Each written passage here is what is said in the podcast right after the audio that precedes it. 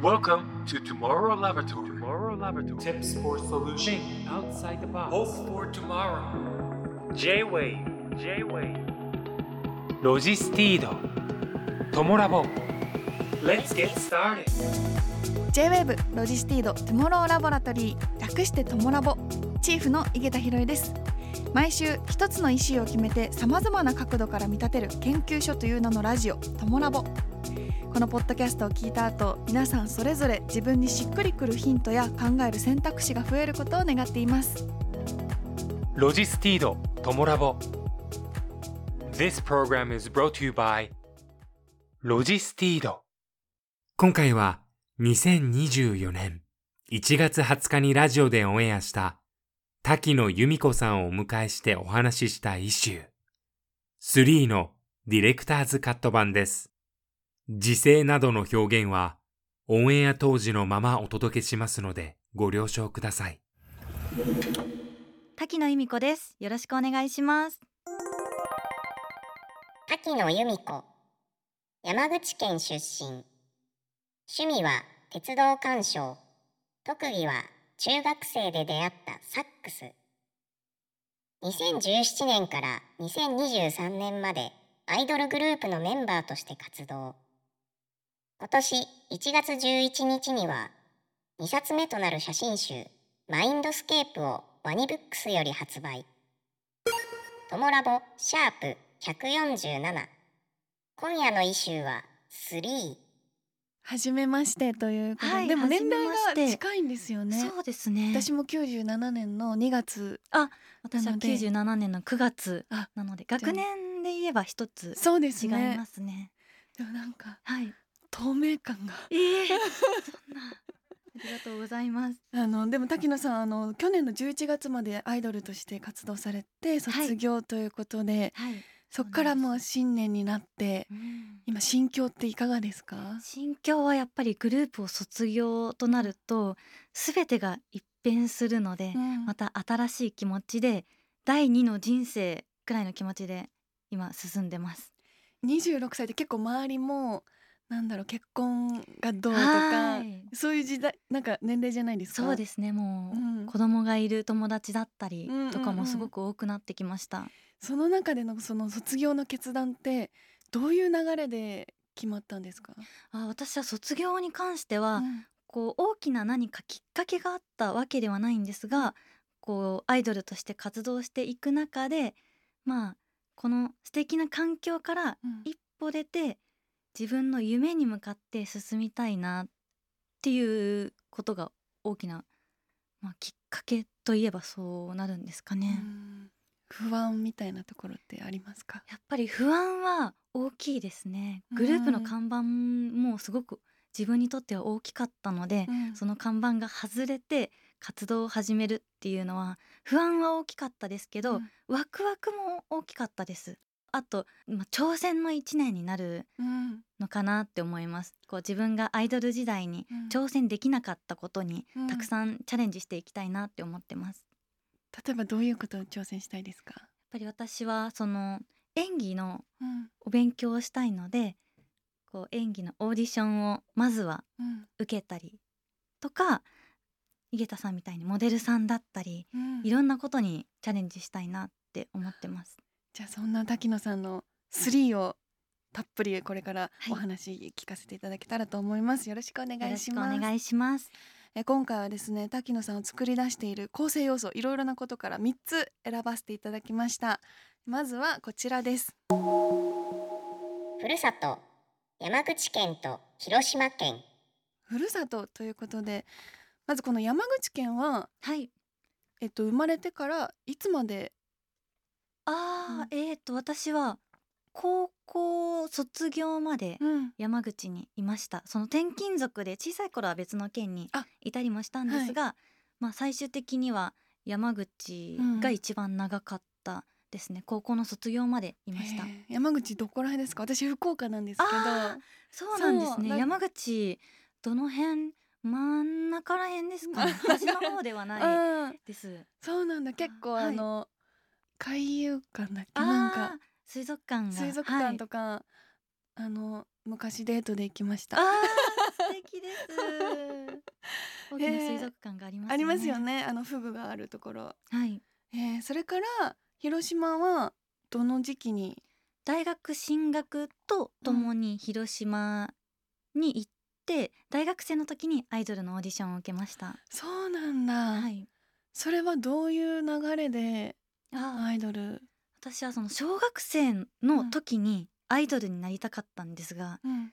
まあアイドルっていうのは今じゃなくて、うん。来世とかでうん。なれたらいいなと思って一度諦めてたんですが、うん。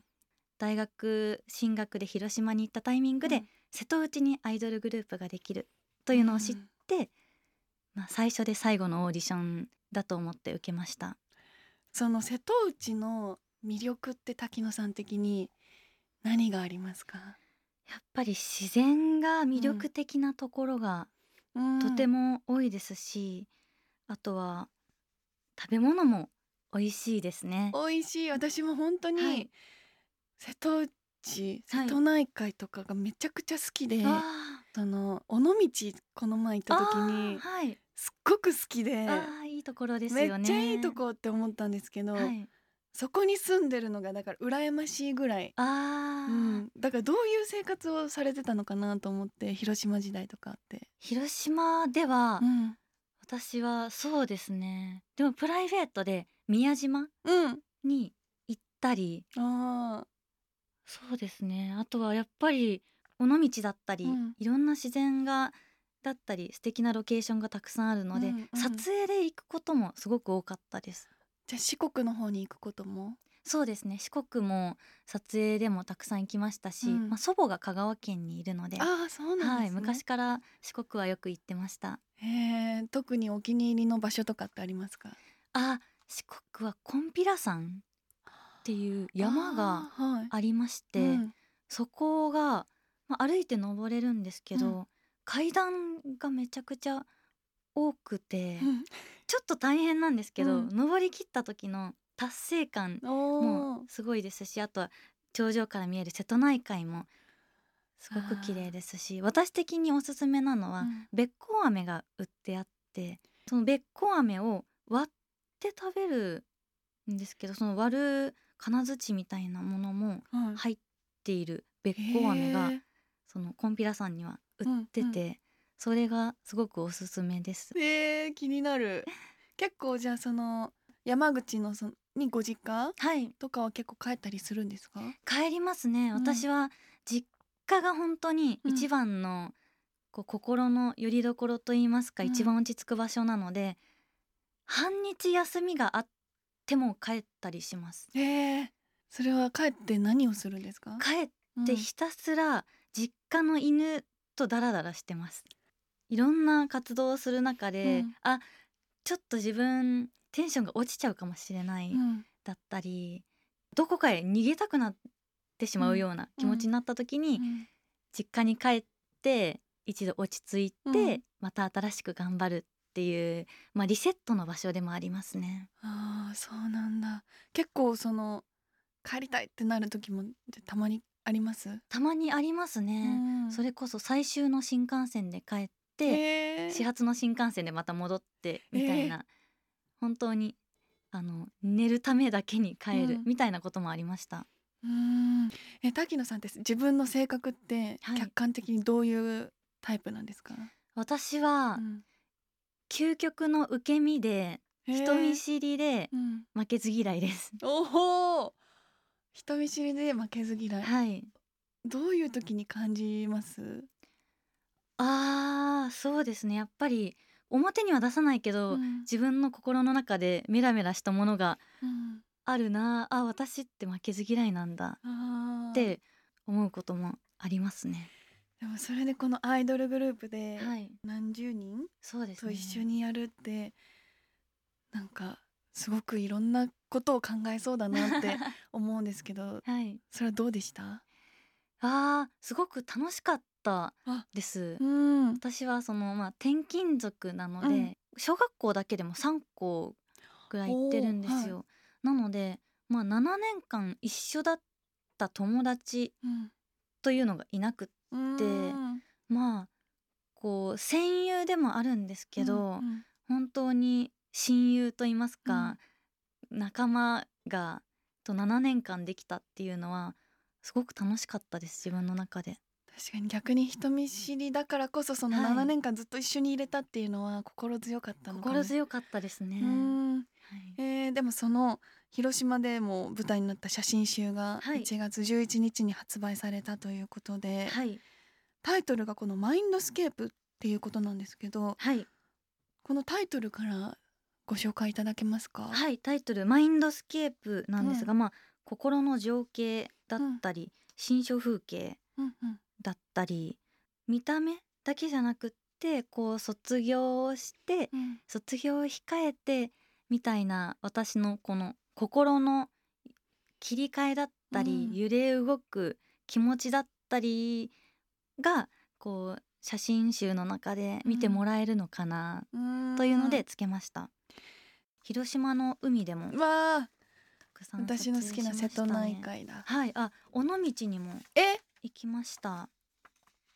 今写真を見てもらいながら お話ししてるんですが、いやーめっちゃ可愛い。この路面電車も貸し切りにしてもらってえー、撮影しました、ああこれこのワンちゃん？そうです。あの実家のワンちゃんを広島まで連れてきてもらって一緒に撮影しました。もう12歳なのでちょっとおひげが白くなってきていて。可愛いはいすごく可愛いんです、うん、でもなんか光もすごい綺麗で、はいすごく光も綺麗。えこれは？で自分で作ったんですか？あその犬の T シャツは衣装さんがえー。作ってくださいました、写い。真集のためだけに。えー、はい。特別感。です。広島なので、まあ、お好み焼きを食べたりうんうんうん。などもしました、ね、酒は飲むんですか？お酒はこの時は飲んでないんですが、まあうんうん。普段は人並みに人並みに。飲みます 人並み。井桁さんはどうですか？飲みます。好きでですすね。素敵です、これはこのなんえっと。か三角形の真っ白な石のところは、うん。未来神の丘という広島の場所で、うん。まあ海外から全部石を持ってきて本当にそこだけ日本じゃないくらいの場所ですね。確かになんか別世界。はい、うわいいです素敵なロねケーションがたくさんうん。ありました。なんか思い出に残ってる場所とかエピソードとかってありますか？ああえっとこのおこの見ていただいているうん。写真の辺が、まあ、尾道うんなんですが、はい。まあ、尾道でもアイドル時代にミュージックビデオを撮影したりとか、はい。本当に活動の中で一番思い出のある場所なので、うん。まあ、そこで写真が撮れたのはすごく感慨深かったです。当時の気持ちを思い出したりとかまた違う形でうん。同じ場所に戻ってこれてうん。こう嬉しいし懐かしいしうん。いろんな気持ちが蘇りましたね。いやー素敵。なんかいろんな表情といろんなロケーションが見見れる。いいですね、ありがとうございます。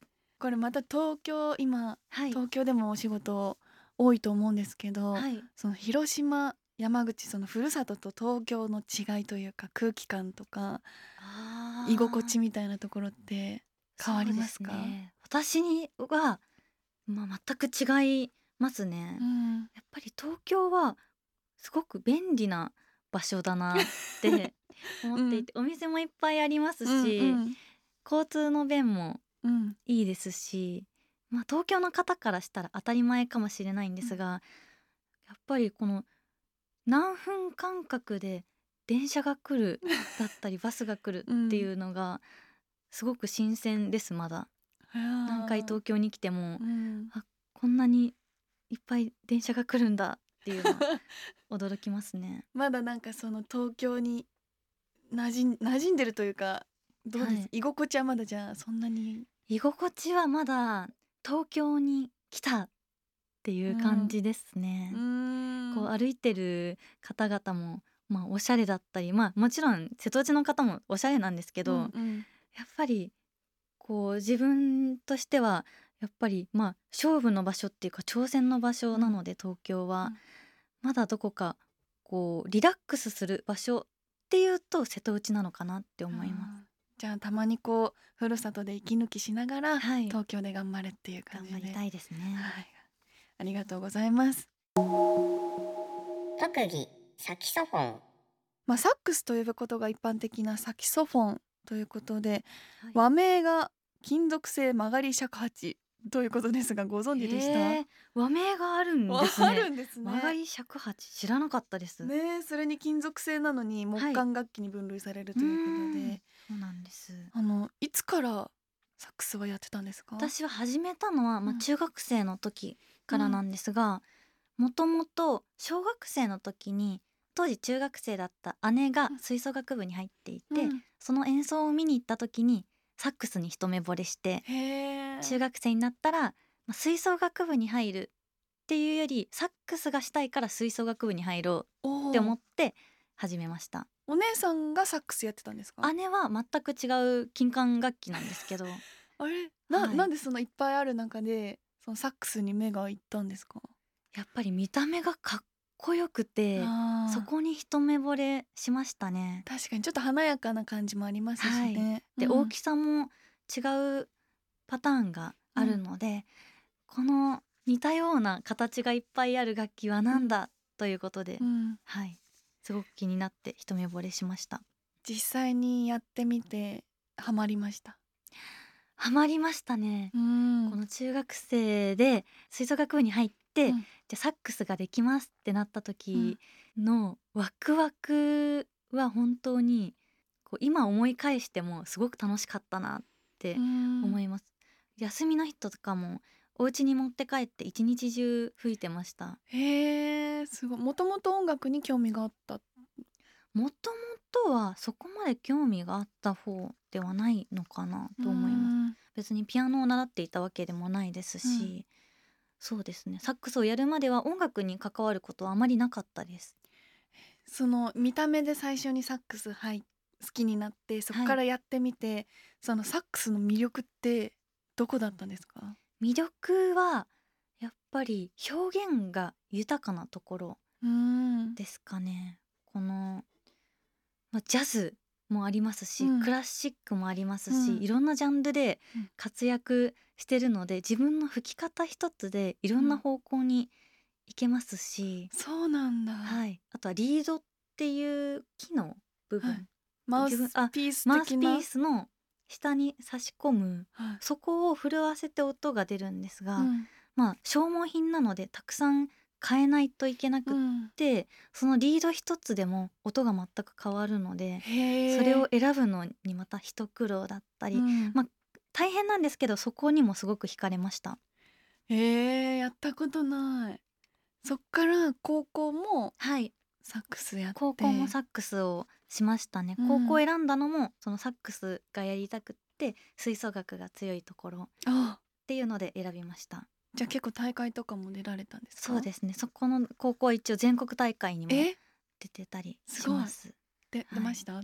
私は出れなかったんですよ。やっぱり、えその100人ぐらい部員がいるので。もう強豪校だ。そうなんです。あのサックスの人数も多くって、ままあ自分もまだまだだったのでなかなかオーディションには合格できなかったですうわそんな高校があるんだ。でそこから大学ははい大サックスを学は音大に行ってサックスを続けました、そうなんですはい。ね、、やっぱり高校の時に突き詰められなかったうん。ところまで行きたいなと思っうんて、うん。はい。好きだしっていうので続けました。音大の受験で何するんですか？まあ、サックスの実技と、うん。あと私がやったのは、まあ、副科がピアノだったのでピアノの簡単な実技、あだそういうのもあとは音楽理論の筆記のテストがあってうん。新曲師匠っていう楽譜を渡されてはい。その場でこの楽譜を歌ってくださいっていう試験があったのとあとは新曲超音って言ってピアノで演奏されたものを楽譜に起こす何いうテストがありましたそれで合格したんですか？合格しました。すごい。全然意味わかんない。はい。まあ普段の学校の勉強とは全く違うのでね。この受験のための勉強っていうのをすごく頑張りました。でそこからまあアイドルも並行してってことですか？そうですね。うん。ある程度は並行して頑張りました。両立大変じゃなかったですか？大変でしたうね、やんっぱりアイドル始めた時にダンスも歌も未経験だったのであーそうか。まずはそこも頑張らないといけなくくって、入った時本当に寝る時間どうしようっていう感じで頑張ってました。じゃあなかなかこの好きだったサックスができない時期もありました？ありましたね。すごくもどかしかったです。でもまあグループのコンサートでサックス演奏させてもらったり、まああ、番組で演奏させてもらったり、アイドル活動の中でもサックスを演奏する機会はあったので、うん。それ嬉しかったです。あーじゃあ結構そこが通ずるところもあったんですね。そうですね、うん。はい。それがお仕事になったりするのはすごく嬉しかったです。今もサックスはこう自分で吹いたりとかするんですか、そうですね。お休みの日にまあ、うん。たまに練習したりとかうん。しますね、家にこういのいくつぐらい持ってるとか？家には私は2つありますね。あのサックスの中でも、バリトンサックステナーサックスアルトサックスソプラノサックスっていうまあメジャーには4つあるんですがあの高さによって違う。あそうです。うん。大きさが大きいほど低い音が出るし、小さいほどまあ高い音が出るんですが、私は割と一般的だけど少しまあ高めの音が出るアルトサックスというのを2つ持ってます。うーん。あ同じアルトサックスを2つ持ってるんですか？はい。そう持っているのはアルトサックスなんですけど、うん。一応一通り経験してるので、まあ、機会があれば他の楽器も買いたいなとは思ってます。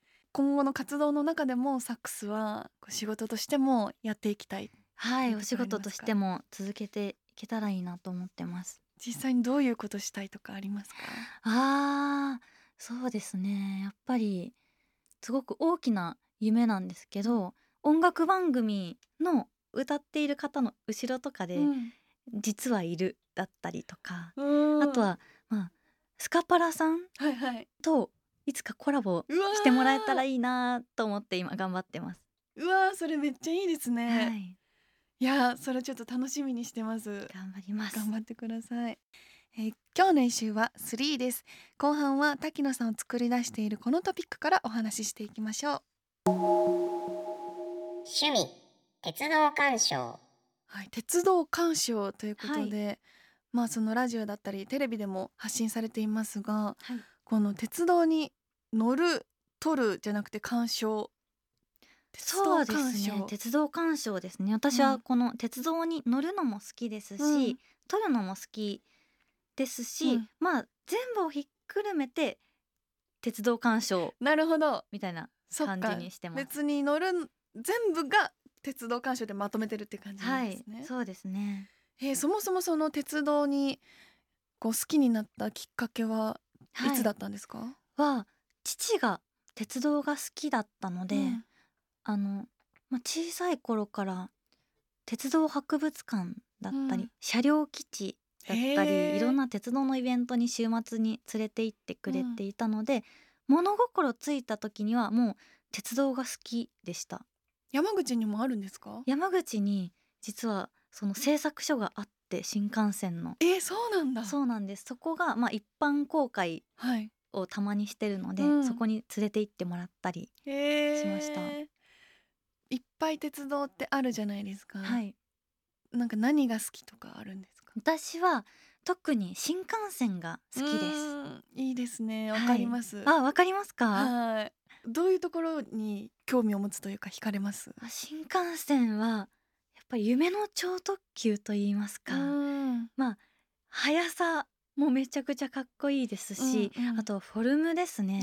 私が好きなのはうん。500系という新幹線、あやばちょっないんですが。とそこまでわかんない。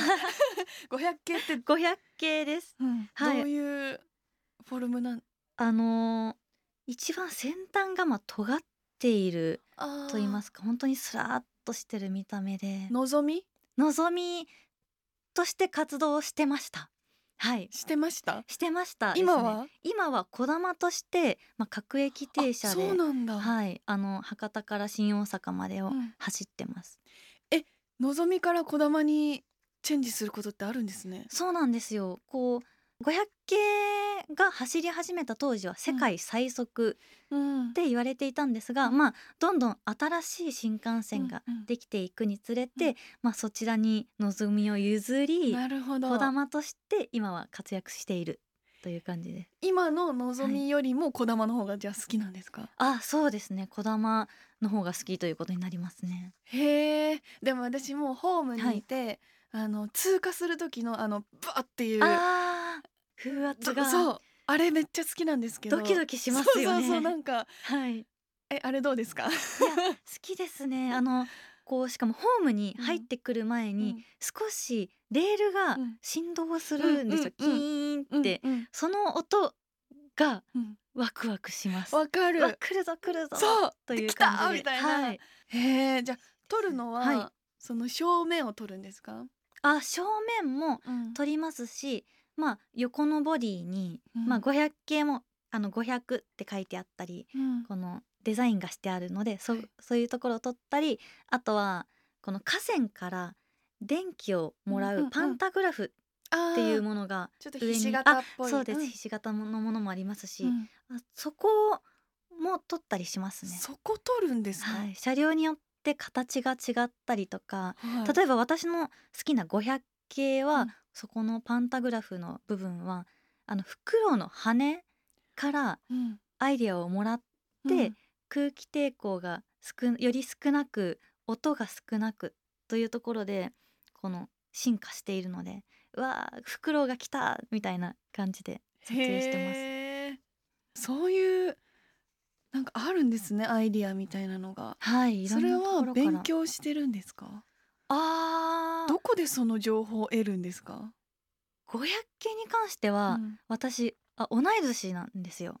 じゃあ私も年齢近いってことですか？あそう500系と1997年なので、あじゃはい、あ同世代です。3人と。はい、一緒なんだ。幼馴染みたいな感じなんですよね。あそんな思いを抱いたことなかった。なので、はい、なんだろうな、もう500系に関しては気がついたらうん。知っていたという感じですかね。じゃあお父様から教えてもらったりとかもあるんですね教えてもらったんだとは思いますね。あとは、まあ、新しく新幹線ができるとかいろんな路線ができる時は、うん弟も鉄道が好きなので、うん今度こういうものができるらしいよ、みたいなものを実家に帰った時にうん話したりします。えでみんなで乗りに行ったりもするんですか？乗りに行ったり見に行ったりもしますね。えちなみにドクターイエローはああはい。見たことあります、ドクターイエローは見たことがあります。見たことありますか？なんか、はい。一瞬ふわっていうのを見たことあります。ああー来たみたいな感じで、はい。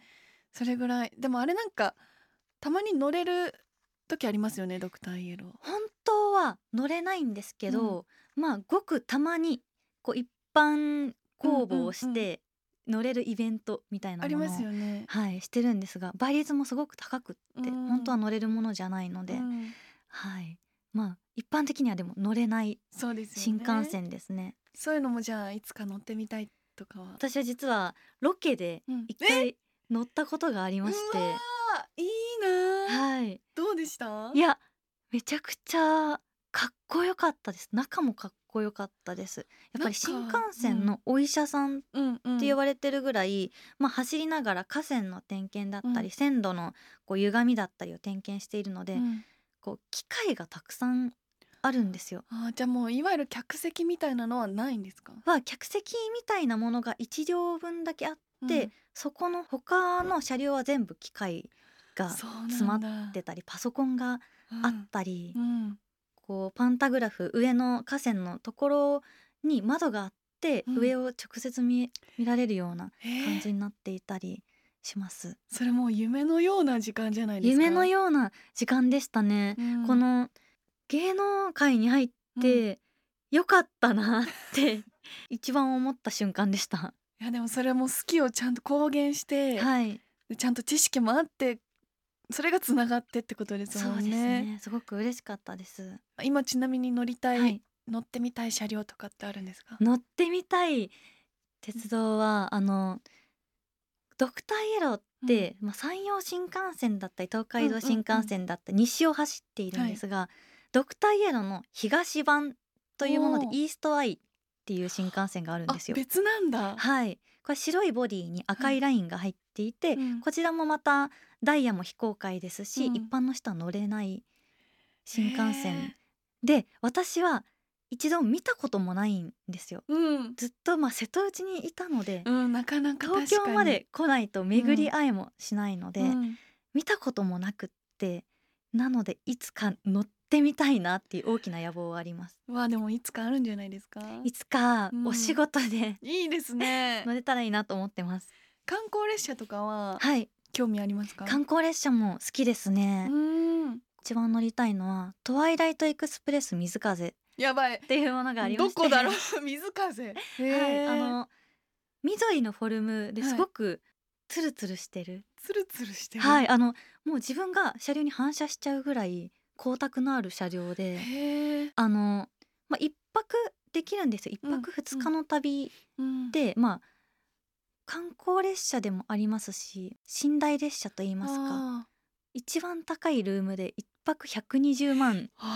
本当高級列車。だはい高級列車でなかなかやっぱりまだ乗ることができないんですけどど。こからどこを走ってる？これはまあ時期によって違いますね。でも今は京都からまあ山口の下関うん。までを走っていて、毎日走っているわけではなく、まあうん、月に何回とか決められた期間で走っているんですが、なので私は広島にいるとうん。通るのも見ることができるのでそっか。たまに見に行ったりもしていました、えー、すごい。チケットを取るだけでも一苦労うなので、まあ、それもあってなかなか乗る機会はないのでいつか乗れたらいいなって思ってます。すごい本当に詳しいんですね。好きですうねん。じゃあはい。新幹線とか乗るのも好はい。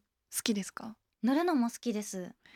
でもはい。広島からはい。その東京って結構長い。今は4時間ちょっと切るぐらいですかね。それも全然はい。苦じゃない、苦じゃないです。楽しいです毎回。何するんですか？だって景色眺めるって言ってもはい。もう見慣れた景色になってきません、でも新幹線の路線の近くって、まあ車両基地だったりあ鉄道がお休みしている姿が見られることが多くでうん。日によって置いてある車両っていうのは違うので。そこも見てるんですか、はい。あこの寝台特急はこの時間だからうん。まだ休んでるんだなとか、うん。時間帯によっても置いてある車両が違うのでそういったものをチェックしてます。やっぱ詳しいと楽しみ方も広がるんですね。広がりますね。まあ景色も綺麗ですけどね新幹線の中からはうんうん。とても。なんかじゃあ絶対に席はここが好きとかってあるあるんですか？席は、うん。そうですね。窓側が取れたら窓側にいることが多いです。大体あの富士山見える側ですか？それともあの反対側？あー富士山言われてみればあーそこまで見ないなと思って。そうなんだ。はい、多い時では半年で100回ぐらい乗ってるえー、んですが、やっぱり一番注目するのがこう何の車両が置いてあるかとかなので。そっか私も絶対富士山側行っちゃいます。そうなんですね、うん。綺麗ですよね。綺麗。富士山も日によって姿が違いますし、でもそこを過ぎたらもうあと何の楽しみもないから 寝るだけなんですけそうなどんですね。そっかそういう見方があるんだ、はい。ちょっと気にして見てみます今度。ぜひ。はい。また2024年はい。その北陸新幹線がはい。また金沢からこう福井の敦賀はい。に3月16日に開業予定ということですけどここもやっぱ前り注目してるところであり注ますか？目ポイントですね、うんやっぱりこう伸びることによって、うん新しい駅ができたりうん。っていうのもこう鉄道好きからは注目する一つのポイントですね。あ。じゃあもう鉄道だけじゃなくて駅も注目してるんですか、はい、やっぱり駅ってその土地ならではの、うん。こう名産が埋め込まれていたりとか、うんうんうん。その土地ならではの本当に玄関口なので、うん。今からどういった駅になるのかっていうこともすごく楽しみです。じゃあこれ開業したら乗りに行きます？乗りに行きたいですねぜひ。うんはい。うわーそっか駅もそうか変わるのかあのはい九州も確か九州新幹線がはい長崎佐賀方面はい。伸びた気がするんですけどそうです西九州新幹線ができましたね。そうですよねはい。あの西九州新幹線は、うん新しい車両ができたんですよ新幹線の。あ車両が変わったんだ。はい新しくあのそうねそこ専用うん。のと言いますか、他にはない新幹線が新しく作られたので、うん。まずはそこが一番の興奮ポイント興ですね。奮ポイント。はい。そうなんだ。デデザイナーさんも水戸岡さんっていう、ザイナーさんまで知ってるんですか？あはいあの有名なデザイナーさんがはい。いらっしゃいまして、うん。鉄道界の、うん。がデザインされているのでもうめちゃくちゃおしゃれですしあの目が大きいんですよそこの新幹線って。ん目ってどこ？目まあライトの部分あですかね。正面の？正面のライトの部分にはい。黒いラインが入ってて私はあれはアイラインが入ってるって思ってるんですけど、うん。そんな感じで本当に可愛い新幹線があそうなんだ。走っててはい。すごく私は開業した2日後3日後に見に行きました。えわざわざ？あそれはもうお仕事のついでもあるんですけど。ははいい、はい。はい。よか行きましったですか？た。いやすごくかっこよかったです。駅もやっぱり新しくなってるので、こう街のにぎわいも違いますし、うん。地元に新幹線ができるっていうことはうんうんうん。本当に特別なことなんだなって思いました。うわちょっと一緒になんか回ってみたい。鉄道旅してみたい。なんかいろいろ教えてほしいってすごい思いました。嬉しいです。いやー2024年もちょっとその鉄道仕事増えそうですね。いろいろ乗れたら嬉しいです。うん楽しみにしてます。ありがとうございました。え今回は3をイシューにお話ししてきました。リスナーの皆さんにとって自分を作り出している3は何ですか？ロジスティードトモラボフェローとして瀧野由美子さんをお迎えしました。ありがとうございました。ありがとうございました。ロジスティード、トモラボ。This program was brought to you by ロジスティード。